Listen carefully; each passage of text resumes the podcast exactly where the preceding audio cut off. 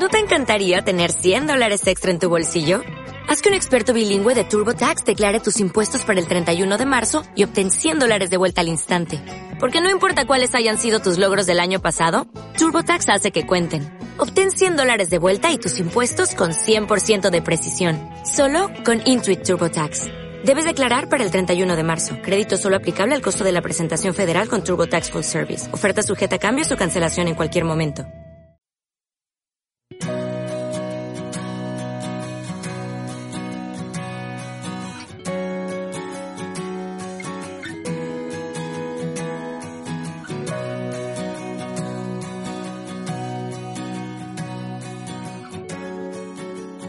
Actualmente nuestro entorno y nuestro mundo está lleno de presiones para estar enamorados o sentirse complementado por otra persona.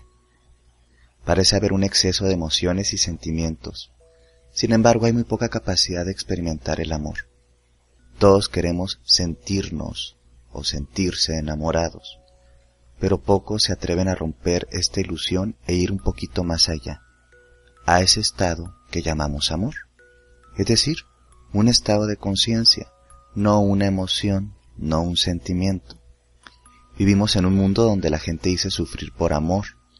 Los humanos no sufrimos por amor, sufrimos por la ausencia del mismo. El verdadero amor no duele, es un estado natural de expansión de la conciencia y unificación sana. Si duele el amor, no es amor.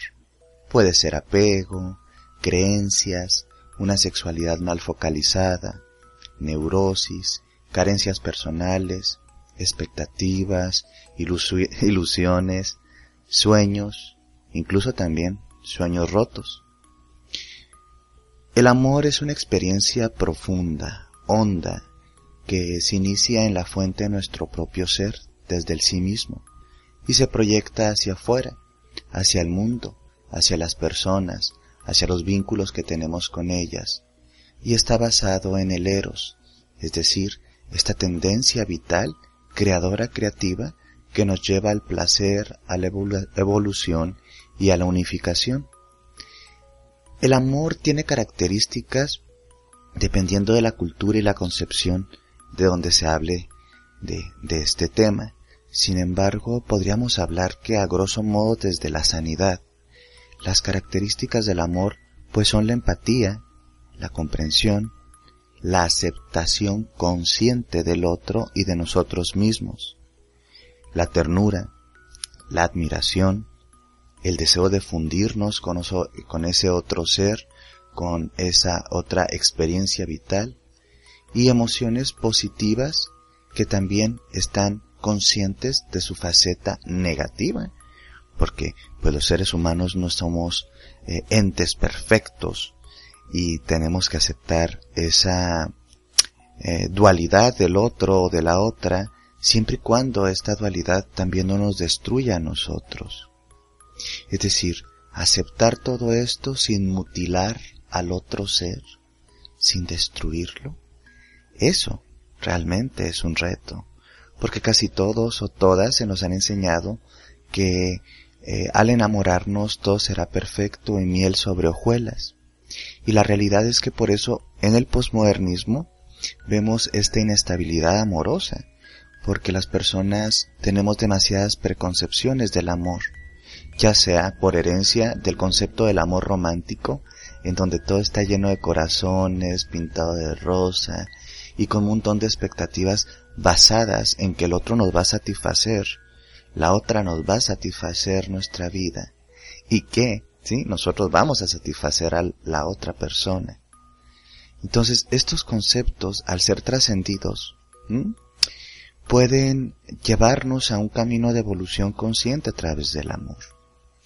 Pero es que este amor no puede existir en el otro si no existe en nosotros mismos.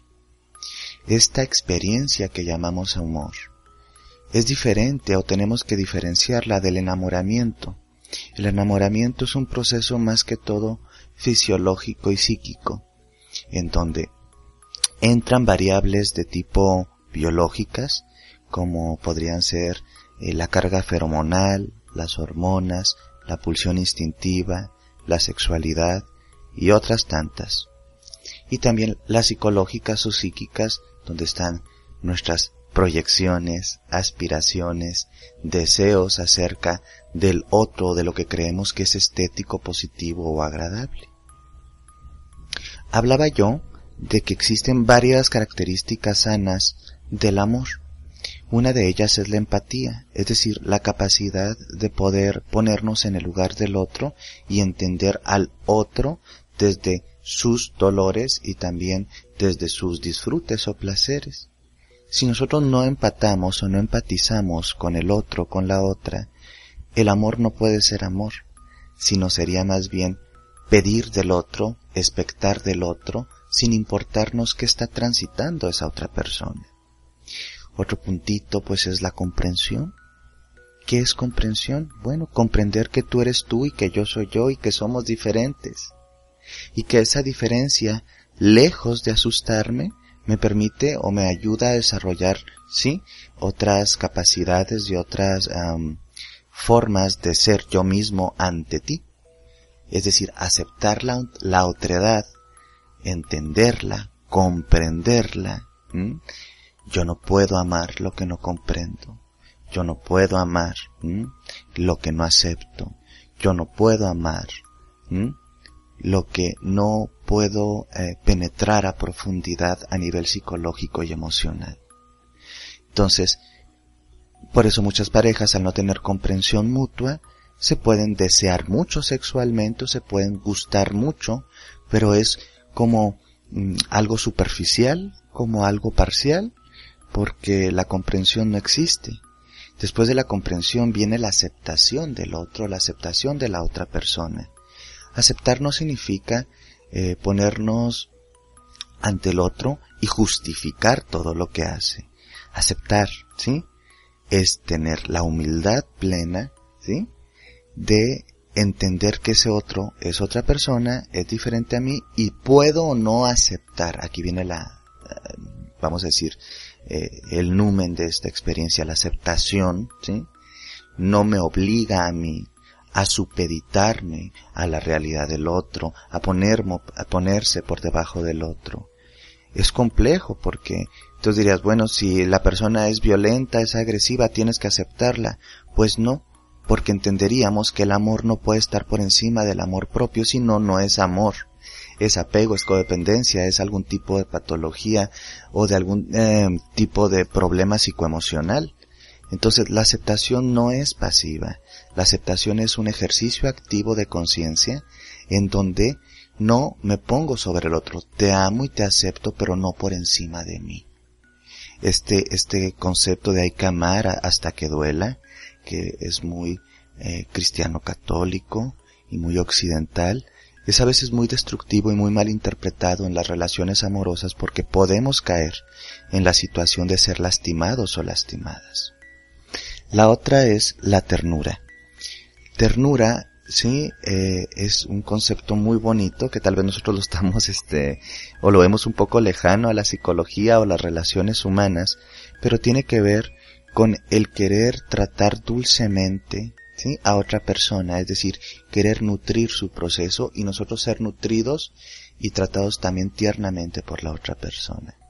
Si no existe esta retroalimentación de la ternura hacia un lado y hacia el otro, vamos a caer en una sobrecompensación y en un desgaste. Es decir, no podemos pensar que simplemente tenemos que darnos sin recibir nada a cambio. Tiene que haber una retroalimentación, ¿sí?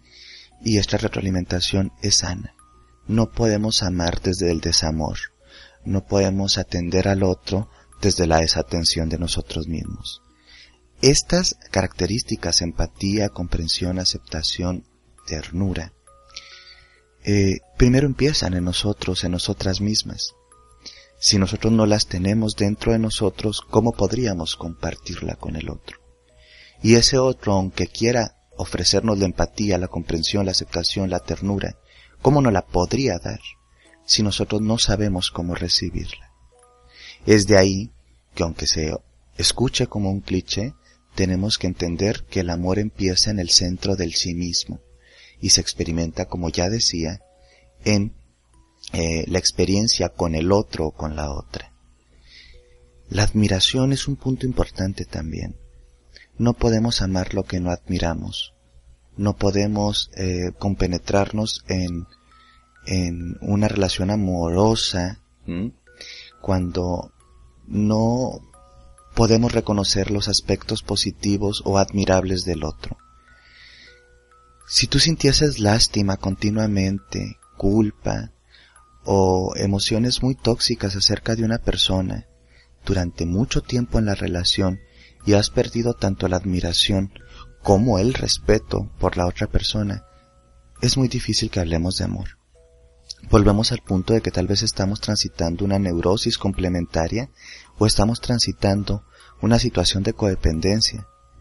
Pero la admiración sí es un ingrediente importante para construir relaciones de amor maduro.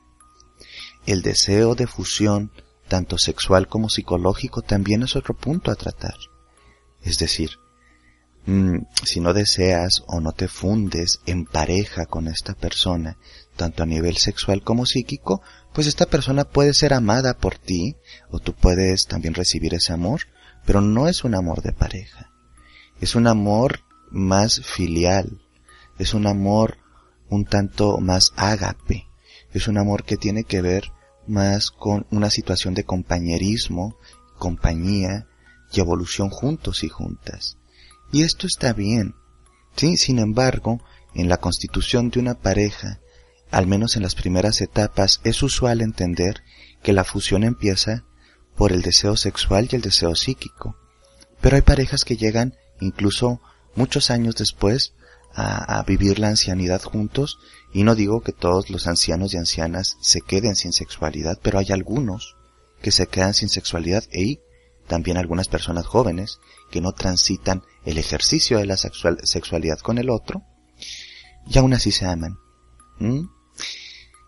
No significa que tiene que estar el deseo sexual y psicológico presente siempre, pero sí durante alguna de las etapas de enamoramiento y amor en pareja. Y este deseo sexual y psíquico va cambiando con el tiempo. A veces se apaga, a veces se escapa, a veces se extingue, a veces renace, a veces vuelve. Tiene que ver con la ciclicidad de cada pareja y de cada persona. Y evidentemente, tener emociones positivas hacia el otro y en esta cultura también tendríamos que hablar de planes en común. Es decir, hay como una situación de entendimiento de que si tú vas hacia un lugar y yo también voy hacia ese lugar y aparte nos amamos, nos vamos a poder acompañar. Pero cuando a veces existe esta discrepancia tan estridente en donde tú vives en un mundo muy diferente al mío y ese mundo tuyo o este mundo mío te destruye, te vulnera o a mí me vulnera el tuyo, entonces el amor empieza a volverse bastante complicado de sostener. Aunque existe el enamoramiento.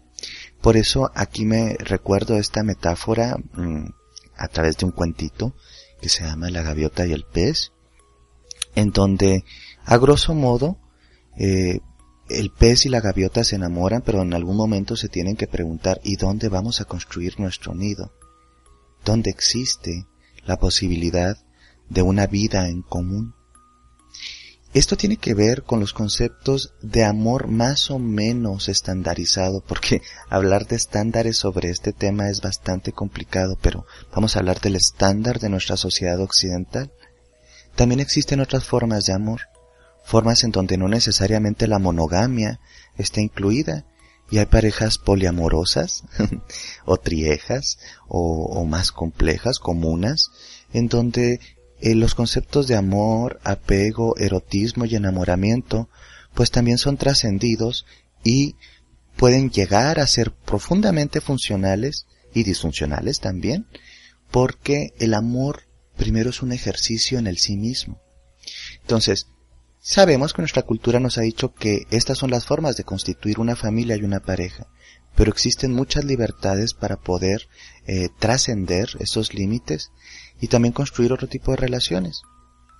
El punto aquí es que cualquier relación amorosa, cualquier relación amorosa, Cuando digo amorosa no nada más es de pareja, porque tú puedes tener otros tipos de amor con otro tipo de personas que no sean tu pareja, como tu familia, tus amigos o familia elegida y muchas otras personas.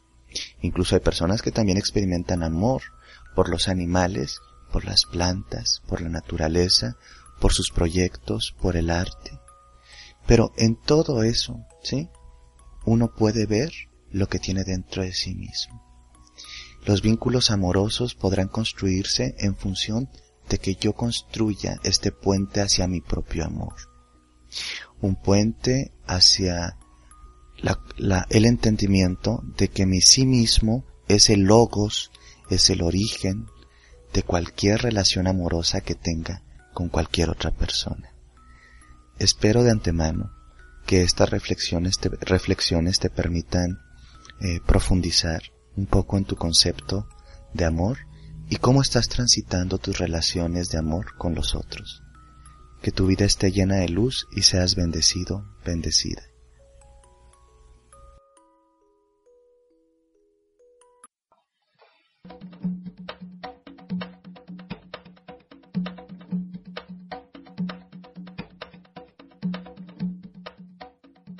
La gaviota y el pez. Hace mucho tiempo una gaviota y un pez se enamoraron. Esto es muy raro tomando en cuenta que las gaviotas se alimentan de peces, pero los sentimientos son así de raros en ocasiones. El pez subía cada día hasta la superficie del mar y la gaviota descendía manteniendo su vuelo bajito, bajito, aleteando muy débilmente para no lastimarlo. Pasaban horas mirándose a los ojos y jurándose amor eterno, hasta que un buen día se dieron cuenta que no podrían cumplir sus promesas pues vivir juntos era imposible. Entonces le pidieron ayuda al espíritu del mar, y éste se ofreció a convertir a la gaviota en pez o al pez en gaviota. Tras pensarlo mucho, decidieron que sería ella quien cambiaría sus alas por escamas. Así se hizo, y los enamorados vivieron felices en el mar unos meses, al cabo de los cuales la gaviota empezó a extrañar la dulce sensación del viento golpeando su cuerpo, su libertad. El pez entendió que su compañera seguía teniendo el corazón de un ave, el corazón del viento, que de continuar viviendo como algo que no era ella, terminaría siendo infeliz, y que él le hubiese pasado exactamente lo mismo si a él lo hubieran transformado. Le pidió al espíritu del mar que la regresara a su forma original, y ambos se despidieron llorosos, pero mutuamente agradecidos por todo lo que se habían dado y por todo lo que habían compartido. Un cuento bastante interesante que nos habla de una realidad muy humana. A veces, lo que sentimos por alguien nos hace mm, negar nuestra propia naturaleza. Hacemos hasta lo imposible por estar con esta persona, sin importar si somos fieles o no a nuestra propia naturaleza, a nuestra propia esencia. En ocasiones, al enamorarnos, tratamos de cambiar por el otro, encajar en su mundo, eh, dejar muchas cosas que hacíamos y todo esto al principio pues no se ve, de hecho no se detecta. Después de un tiempo nos damos cuenta que estamos añorando volver a sentir la libertad, ¿sí? Ser nosotros mismos, quitarnos estas escamas y volar con nuestras propias alas. Eh, este cuento nos invita a reflexionar sobre la pérdida de nuestro yo real. En ocasiones esto nos lleva a relaciones o llegamos a relaciones que con el paso del tiempo nos dejan ahogados, con un sentimiento de que no somos adecuados eh, y cómo serlo si realmente tenemos otra naturaleza y esto no es malo, simplemente es diferente. Cuando la sabiduría cabe en las dos partes y se dan cuenta de que el verdadero ser del otro es de otro mundo, de otras necesidades y de otra esencia, o incluso ya ha cambiado, comenzamos un viaje de retorno a nosotros mismos, en donde podemos despedirnos con gratitud, quedándonos con lo mejor y siguiendo nuestra vida, cada quien a su verdadera esencia.